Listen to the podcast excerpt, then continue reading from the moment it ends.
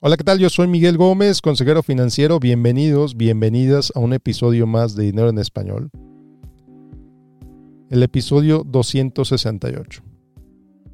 268, qué maravilla. Siete años y medio haciendo esto. Wow. Bueno, pues muchas gracias por acompañarme el día de hoy. Antes de empezar, antes de empezar, y tú sabes que yo no soy muy de esto, pero bueno, antes de empezar, quiero recomendar un podcast que he estado escuchando, que ya escuché todos los episodios, que me gustó mucho. Se llama Emprendedores con Luis Bon An. Bueno, ¿quién diablos es Luis? Bueno, pues si conoces Duolingo, Duolingo, esta aplicación donde aprendes idiomas, el fundador es guatemalteco. Esto yo no lo sabía. El fundador es guatemalteco, el fundador es Luis Bon An. Luis, luego de crear esta fantástica empresa que ha ayudado a millones de personas en todo el mundo a aprender idiomas. Y que a mí me gusta mucho porque pues estoy recordando el francés que aprendí en la, que aprendí en la prepa. bueno, pues Luis empezó este podcast que se llama Emprendedores con Luis Bonan. Y en la primera temporada tiene ocho episodios, ocho entrevistas con gente que está haciendo cosas para cambiar su mundo. El mundo. Mi episodio favorito hasta ahorita es el de José Andrés, el episodio número 8. José Andrés es un chef reconocidísimo, súper famoso. Mira, lo que bien podría haber hecho él, es decir, ¿sabes qué? Ya tengo mi restaurante, ya tengo mis restaurantes, me va súper bien, voy a seguir disfrutando el éxito, voy a seguir disfrutando como lo bien que me ha ido. Pero Luis dijo, ¿sabes qué? Cuando hay desastres naturales, la gente necesita comida. La gente necesita ayuda.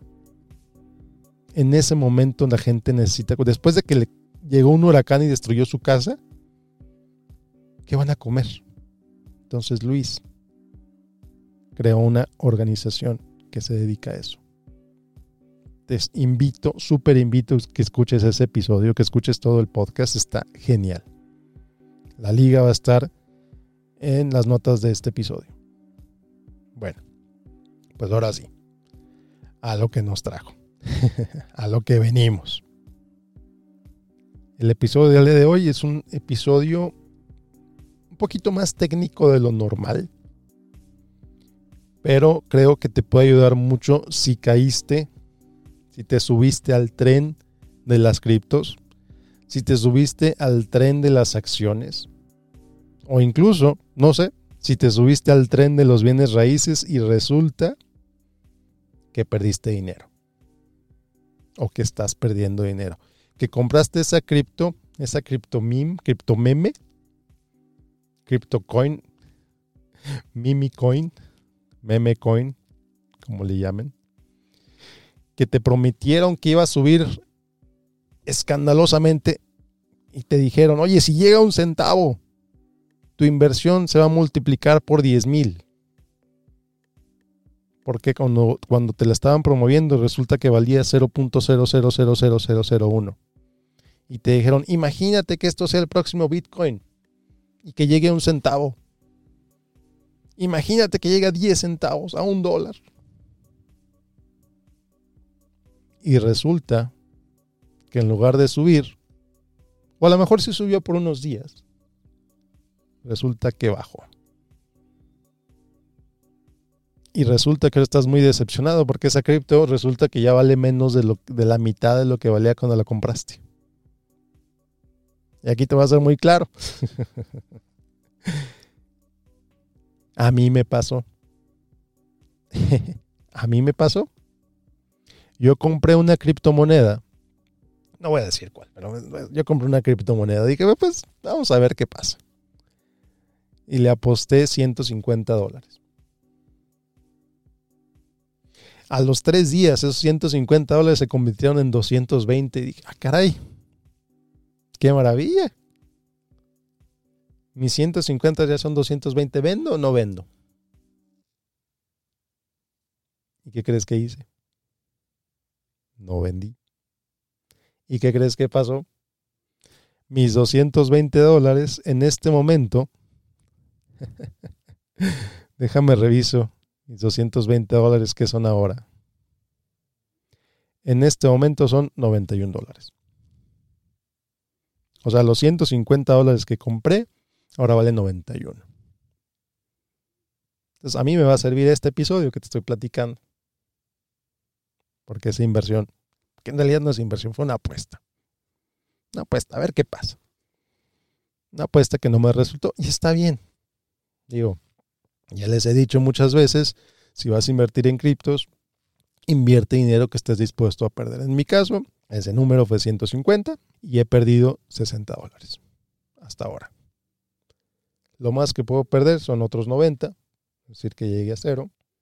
Entonces, bueno, a lo mejor te pasó lo que, lo que me pasó a mí, a lo mejor resultó que alguien te dijo que esta acción le va a ir súper bien, esta acción va a subir, compra esta acción. Y resulta que esa acción bajó la mitad en cuestión de meses. ¿Qué haces en ese caso? O si nos vamos a un, caso, a un nivel un poco más elevado, alguien te dijo que esa casa está por subir, que ha estado subiendo mucho. Ojo, ha estado subiendo mucho esta zona. ¿Qué quiere decir eso? Que el mercado está inflado, que está caliente, que está, que está subiendo mucho que ha subido mucho en el pasado. ¿Y que te dijo la gente? Va a seguir subiendo. Va a seguir subiendo, no te preocupes, va a seguir subiendo. Y resulta que esa casa, algo pasó que ahora vale menos de cuando la compraste. ¿Qué haces en ese caso? Tienes pérdidas Tú sabes que son pérdidas, tú sabes que están ahí, tú ves tu cuenta de inversión y tienes menos de lo que tenías cuando lo compraste. Algo pasó en donde compraste esa casa, resulta que esa casa ya vale menos de cuando la compraste. ¿Qué puedes hacer? ¿Cuál es tu alternativa? ¿Qué puedes hacer con esas pérdidas? Bueno, pues de momento esas pérdidas son pérdidas en papel, porque son pérdidas que no has convertido en realidad. Son pérdidas que están ahí. Claro, están ahí, pero mientras no las, dicen en inglés, mientras no las realices, y aquí es una traducción muy burda, mientras no conviertas esas pérdidas en papel en pérdidas reales, no puedes hacer absolutamente nada. Porque no existen. Tú las ves, pero no son pérdidas reales, son pérdidas en papel. Entonces, ¿qué haces? Y aquí, con toda claridad, te digo desde un principio, yo no soy un contador, esto no es asesoría fiscal. Así es como funciona. Simplemente te estoy explicando cómo funciona este mecanismo. ¿Ok?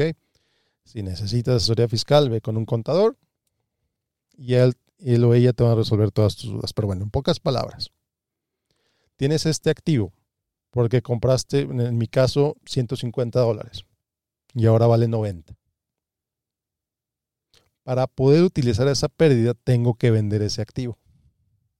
¿No? Esas acciones que te dijeron maravillosas las tienes que vender para poder capturar esa pérdida. En mi caso, mi criptomoneda, tengo que venderla para capturar esa pérdida. ¿Ok? Bueno, entonces vamos a suponer que ya te decidiste en capturar esa pérdida, vamos a suponer que ya, ya, ya no quieres saber más. En mi caso, yo ya no quiero saber más de esa criptomoneda. No sé si va a subir, no sé si se va a recuperar, no me importa. Yo voy a vender. Entonces, ¿qué pasa? ¿Cuál es el mecanismo para capturar esa pérdida? Bueno, entonces vendes. En mi caso, yo compré 150, voy a vender 90 esos 60 de diferencia, ¿qué les pasa? Bueno, en mi caso, como tengo mi cuenta en un, en una, mi cuenta de la cripto está en un custodio, en una institución reconocida, me van a mandar una 1099, una forma 1099. Ojo, esto aplica en Estados Unidos, ¿no? En México es diferente, pero es similar, el mecanismo es similar. Entonces me van a vender una forma 1099, donde dice ¿Sabes qué, Miguel? ¿Tuviste esta ganancia o tuviste esta pérdida? Y si compraste y tuviste, si tuviste muchas transacciones en el año, esa forma va a mostrar todas las transacciones que tuviste en el año. Y aquí este es bien interesante. Cuando alguien me dice, oye, es que yo soy un trader y me va muy bien. Les digo, ok, a ver, enséñame tu 1099. Vamos a calcular a ver si es cierto que te fue muy bien. Y entonces ahí es donde contrastas, donde esa forma te va a mostrar todas tus pérdidas, te va a mostrar todas tus ganancias y te va a decir el neto. Te va a decir net short-term gains, net short-term losses, net long-term gains, net long, net long-term losses. Pérdidas netas de corto plazo, ganancias netas de corto plazo, pérdidas netas de largo plazo, ganancias netas de largo plazo. Y luego lo que tienes que hacer es juntar esas cuatro. Y con eso te determinas cuál es tu ganancia real o tu pérdida real del año. Si tienes ganancias, pagas impuestos. Si tienes pérdidas, puedes usar esas pérdidas para reducir tus ingresos hasta 3 mil dólares por año. ¿Qué quiere decir esto? Que si vendiste una casa y tuviste una pérdida de 50 mil dólares, como es un capital loss, una pérdida de capital, puedes usar 3 mil de esos 50 mil para reducir tus ingresos y puedes usar los otros 47 para reducir otras ganancias de capital. Y aquí te digo con toda claridad, ganancias de capital no es lo mismo que ingresos. Nada más puedes usar 3 mil para reducir tus ingresos.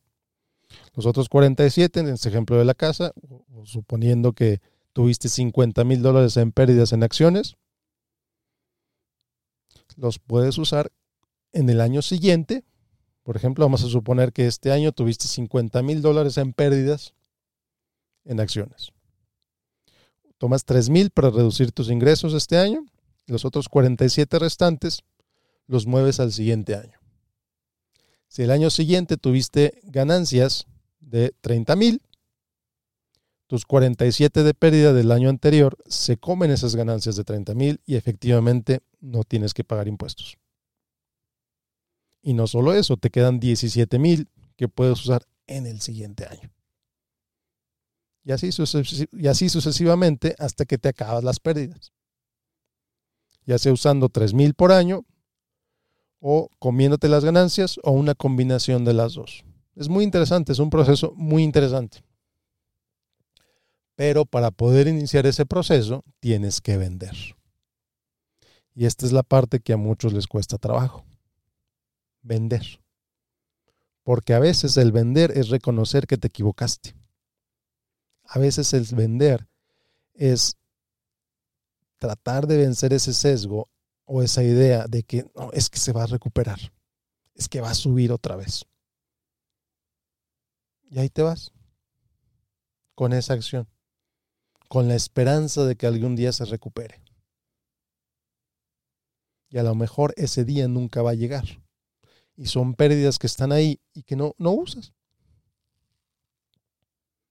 Entonces, obviamente tú decides cuándo vender. Yo no decido por ti, yo no sé ni quién eres. Vaya, en este momento este podcast lo van a escuchar no sé, miles de personas en todo el mundo. No sé cuál es la situación particular de cada uno de ustedes. Ustedes decidirán si venden o no venden. Lo único que estoy diciendo es que si venden hay una posible ventaja fiscal. Es todo. Entonces es una posible ventaja fiscal que no existe a menos de que vendas. Entonces puede ser una decisión difícil el vender, definitivamente. Especialmente si estamos hablando de una cantidad importante. Y aquí quizá me preguntes, oye Miguel, pero yo invertí, no sé, 100 mil dólares en un negocio de un amigo. Y este amigo no es una acción. Este amigo no es una criptomoneda. Este amigo no es una casa. Es un negocio. ¿Qué se hace en ese caso? Bueno, pues espero que tengas documentación por escrito del dinero que le diste a tu amigo, que hayas firmado un contrato con tu amigo diciendo, especificando cuánto dinero le estás dando, tienes una copia de ese cheque que le diste a ese amigo y entonces se podría considerar como una pérdida en tu declaración de impuestos. Absolutamente.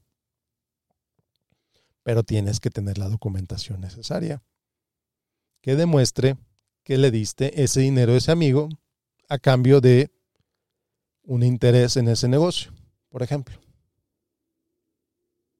Y esa es la parte que a mucha gente se le dificulta mucho. Que hacen negocios con amigos, les dan dinero, les meten capital a sus negocios, pero nunca lo hacen por escrito. Y aquí, ¿cómo compruebas que efectivamente le diste ese dinero a ese amigo? ¿Cómo le haces para comprobarlo? Es muy difícil. Si lo tienes, le llevas toda la documentación a tu contador y lo declara en tus impuestos. Muy sencillo. Pero bueno, entonces, este episodio espero que te sirva para decidirte si es momento de vender. Espero que te sirva para que entonces sepas qué puedes hacer con esas pérdidas. No están, no están perdidas esas pérdidas. Las puedes usar. Qué triste que hayan sido pérdidas y no ganancias. Pues bueno, ni modo. A veces se gana, a veces se pierde. Y bueno, muchas gracias por escucharme.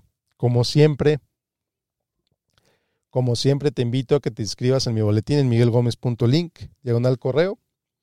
Como siempre te invito a que me sigas en mi página en Facebook, en facebook.com, diagonal Miguel Gómez Consejero. Y una invitación más a que me dejes un review en iTunes. Los reviews ayudan a que más gente escuche este podcast. Muchas gracias por escucharme. Que tengas un excelente día. Yo soy Miguel Gómez, consejero financiero. Que te vaya muy bien. Muchas, muchas gracias por escucharme. Hasta la próxima.